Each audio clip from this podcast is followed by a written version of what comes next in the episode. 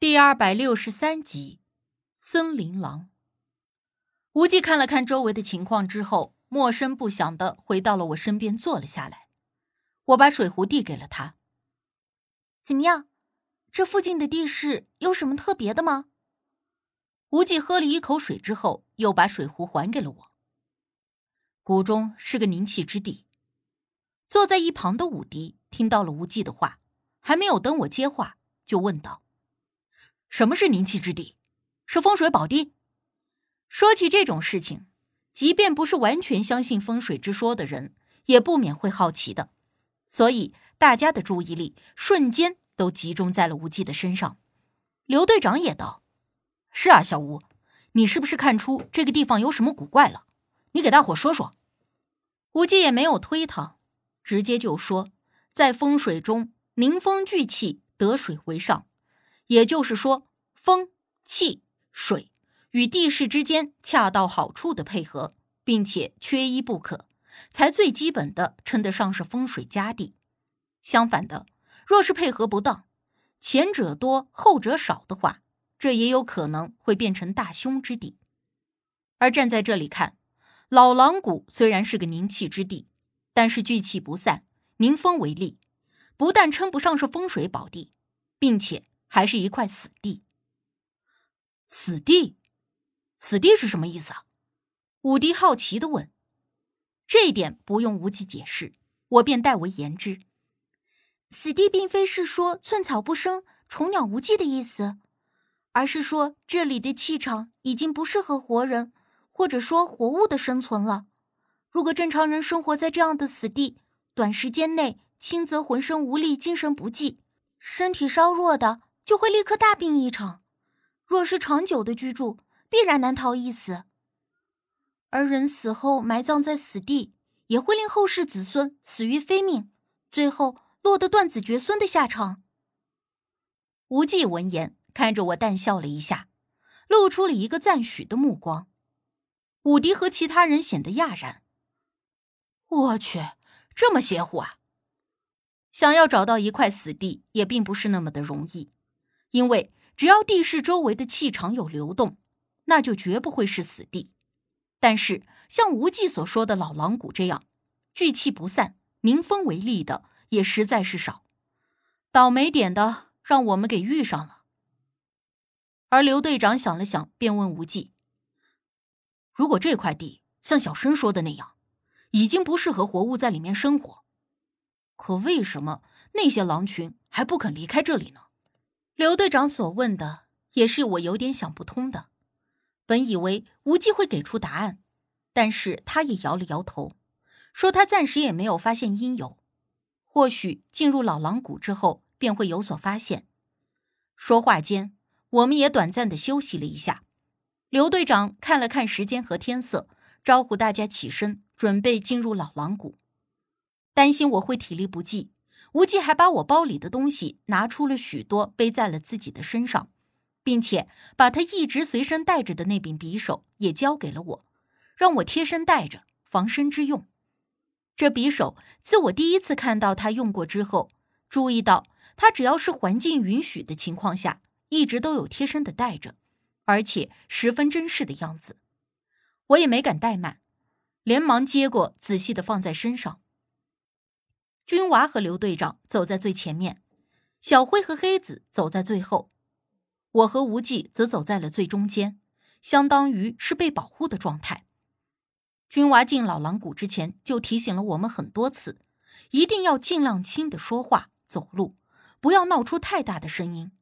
他说，白天里狼群都在睡觉，所以只要我们小心一点，不会有危险。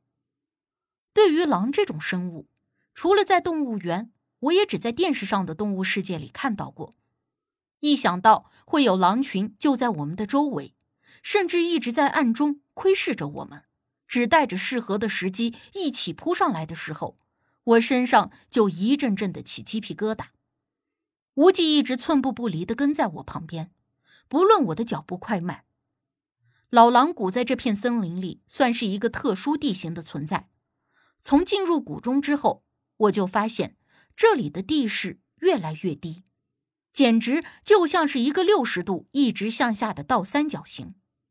好在，似乎这个老狼谷并不是特别的大。我们走了一个小时左右，地势就渐渐的开始平缓，慢慢向上了。我们这一行人屏气凝神的闷着头往前走，一路上谁也没有说话，整个队伍十分的安静。而就在这个时候，走在我们前面的老邱忽然啊的怪叫了一声，然后指着侧前方停下了脚步。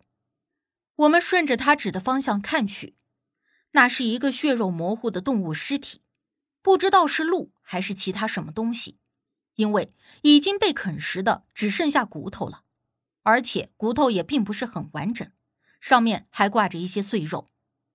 原本很安静的队伍被老邱这么冷不丁的一嗓子，大家都吓得够呛，但一看到那不过是被啃食之后的动物尸体，也都松了一口气。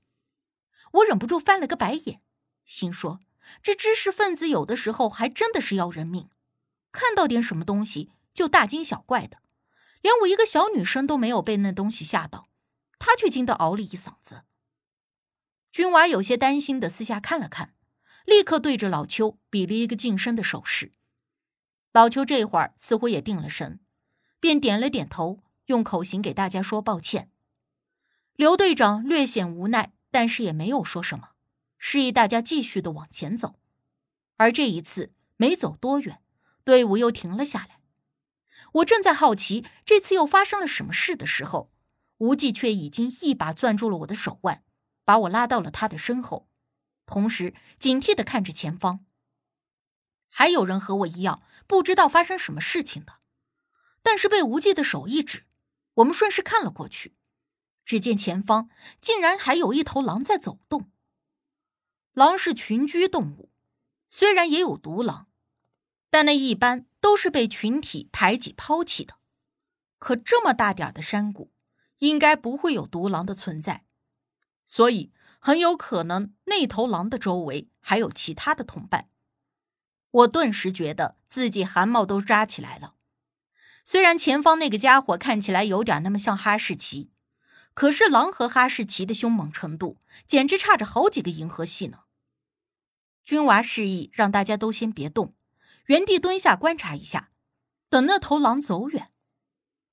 我有点害怕的抓着无忌的手，感觉只要他在我的身边，我就不会有危险。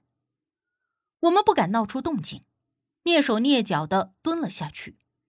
而就在这时，我看到一侧的老邱额头上的汗都落了下来。一副紧张害怕到就快要崩溃的样子，无忌在我身边低声说道：“把我给你的匕首拿出来，小心防身。”我心说：“那么短的匕首，如果狼真的离我那么近，凭我这小胳膊小腿的，还没等用匕首呢，应该就被咬住了。”但是为了心安，也是把匕首拿出来，紧紧的攥在了手中。我们等了差不多能有五分钟。前方的那头狼完全没有要走的意思，就在那一片走来走去，闻一闻，看一看的，十分的惹人心急。刘队长指了指手表给军娃看，意思说时间不早了，天就快黑了，问他有没有什么办法。而武迪则低声说：“暂时就一头狼，直接杀了不行吗？”军娃摇头，他说：“如果我们杀了这一头。”被他的同伴发现的话，就会立刻来报复我们。如果我们在谷外还可以这么做，但是我们如今在谷内，这样做的话太危险了。林子里的天本来就黑得特别早，眼看再等下去，就算那头狼没有发现我们，可是天一黑，如果我们还在老狼谷中，那就会更加的危险。左思右想，不得其法。这时，无忌对刘队长说。待会儿趁机带着人快速的穿过山谷，他则去引开那头狼。刘队长一听，立刻否决：“不行，这么做太危险了。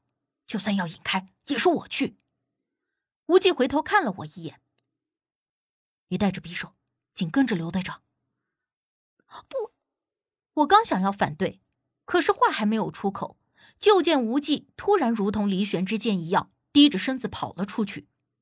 同时看到他从腰间抽出了一把从未见他用过的短刀，握在了手里。我们顿时都为他捏了一把汗。